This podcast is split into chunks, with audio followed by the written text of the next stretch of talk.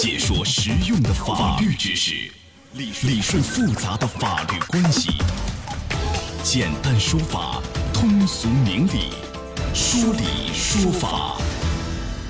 好，接下来我们进入到高爽说法的说理说法，我是主持人高爽，继续在直播室向您问好。啊，这个丈夫去世啊，这女子呢打两份工赡养婆婆十七年，后来今年呢这婆婆也去世了，这个时候谁回来了？小叔子回来要分遗产，跟嫂子说这房子是我的，没你份儿啊，你是外人，真的是这样吗？今天我们来讲一讲，邀请到的嘉宾是江苏六朝律师事务所丁明胜律师，丁律师您好。主持人好，听众朋友们下午好，欢迎您做客节目。谢谢。啊，杭州萧山的贾强和妻子林玉，一九九四年结婚，生了一个女儿。然而，在二零零一年呢，这个贾强啊，因为车祸意外去世了。结婚七年以后，一个家庭只靠妻子林玉啊一个人苦苦支撑，和五岁的女儿相依为命。后来一年以后呢，这个林玉的公公啊因病也去世了。婆婆因为家里接连遭遇这个大的变故，受到很大打击，身体状况是每况愈下。生活也难以自理。那林玉有一个小叔子啊，因为常年在外工作，所以林玉呢只好是主动挑起这个生活的重担，照顾婆婆。十七年来啊，林玉为了照顾家庭，不得打两份工啊，没有办法上夜班回来还要操持家务，准备好第二天的饭菜。长期以来呢，一天只能睡几个小时，非常辛苦。结果在今年三月份，这个淋浴的婆婆啊去世了啊，家里留下唯一一套房子。这个时候，从来不回来的小叔子就回来了，目的是要拿这个房产。小叔子就说了：“说这是我妈的啊，我妈的房子，我是我妈亲儿子，法定继承人，这房子肯定是归我。你嫂子呢？你你是这个外人，和我妈没有任何血缘关系，没有权利继承。这说法对不对呢？啊，您分析一下，应该是不对的吧？来，法理在哪儿？这个观点显然是错误的啊。”因为按照我们国家的继承法讲得非常清楚，如果是丧偶的儿媳啊，对公公婆婆尽到了主要赡养义务，可以作为第一顺序的继承人来参与财产的分配的。对，这是大家已经比较熟悉一个规定，丧偶的儿媳对公婆尽到主要赡养义务的啊，可以作为第一顺序。那第一顺序继承人等于就是说，视同于比如说第一顺序包括配偶、父母、子女，对，相当于就是她是以她丈夫的这种身份可以去继承这个房产了，因为第一顺序嘛。有点类似啊，好，这是法律规定，但是怎么来看是否已经尽到了赡养义务呢？从这个案件里似乎是照顾了十七年，这个可以说明问题吧？来，您讲讲从哪些方面能判断尽到主要的赡养义务？呃，因为根据刚刚这个案例里面，我们可以看得出来，十七年如一日，还打两份工，与婆婆在一块共同生活，应该说从她的日常行为上，把一个子女所尽的孝道和辅助赡养义务都履行到位了。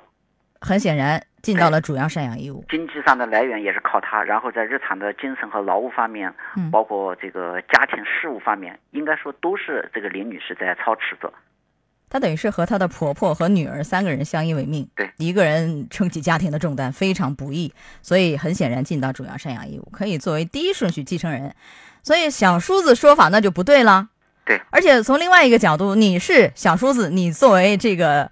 林女士婆婆的儿子，对吧？第一顺序继承人，但是呢，常年在外，没有尽到赡养义务。按理说是有能力赡养而没有赡养，这个是可以不分或少分的吧？从他的角度，这个遗产继承方面，这小叔子似乎是可以不分或少分吧？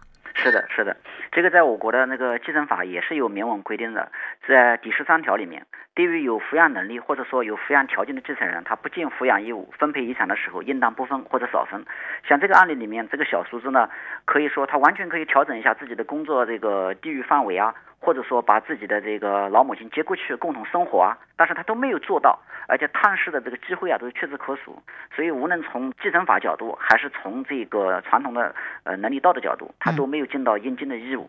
我觉得在这个案子里，他应该是不分为妥，不分为妥，就他的这个遗产只有一套房产。那按照您这个分析，因为林女士肯定是可以继承的，而小叔子因为没有履行赡养义务，甚至可以不分，房子就归这个。儿媳妇吗？林女士的可能性大不大？还是说这个房产，比如说二八开、一九开、三七开，是吧？来做一个区分，哪种可能性大一些？呃，二八开的可能性要大一点吧。二八开大一点。对。他全部享有呢？这种可能性呢？一家子一，全部可能性我觉得不是很大，因为毕竟他是有血缘关系，而且呢，在这之前他小叔子有没有尽到相应的义务呢？这个呢也没有明确。如果他也尽到了一定的义务，我指的是前期也尽到一定义务，也不能完全排除他部分的这个继承的权利。所以在这样的案件里，当事人可能因为不懂法，想当然的以为，因为我是我妈儿子，显然这个我妈去世了，房子那财产都是我的，这嫂子是外人啊，没有任何血缘关系，怎么可能是第一顺序继承人呢？其实错啊，如果人家尽到了主要赡养义务，是完全可以第一顺序继承人的身份去分得遗产的，而享有这个继承权的，哎，第一顺序的人没有尽到赡养义务，也是可以不分或少分的啊，这是这个案件给我们的提示。好，来说到这儿，我们稍事休息一下，马上回来。高爽说法正在直播，高爽制作主持。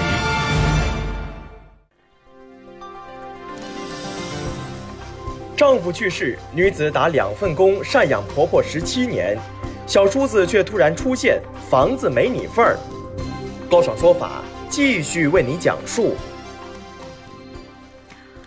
啊，生活当中这样的案例其实还有不少。这个我们要为林玉这样的女士点赞啊，非常不错的一个儿媳妇。